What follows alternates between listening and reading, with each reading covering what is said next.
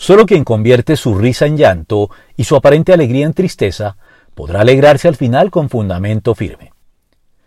Llorar y reír son experiencias características y exclusivas del ser humano que se producen por causa de intensos y muy diversos estados emocionales.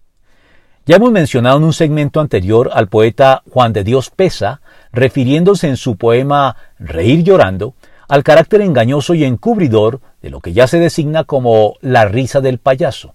es decir, la risa exterior producida por lo que él llamó el carnaval del mundo, con sus diversiones, luces, candilejas y promesas insustanciales que nos anestesian y ocultan el llanto interno producido a su vez por la profunda y dolorosa conciencia de la banalidad, superficialidad y carencia de sentido de todo.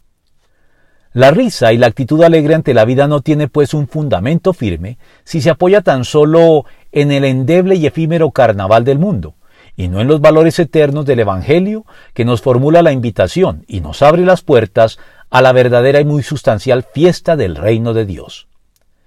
Haríamos pues bien en convertir las risas y alegrías carnavalescas en un llanto sincero y dispuesto a reconocer nuestras miserias existenciales, de tal manera que este llanto nos conduzca contritos y humillados a los pies de Cristo, para descubrir allí los verdaderos deleites y alegrías perennes del reino de Dios, que se nos revelan y ofrecen con generosidad y sin reservas en el Evangelio.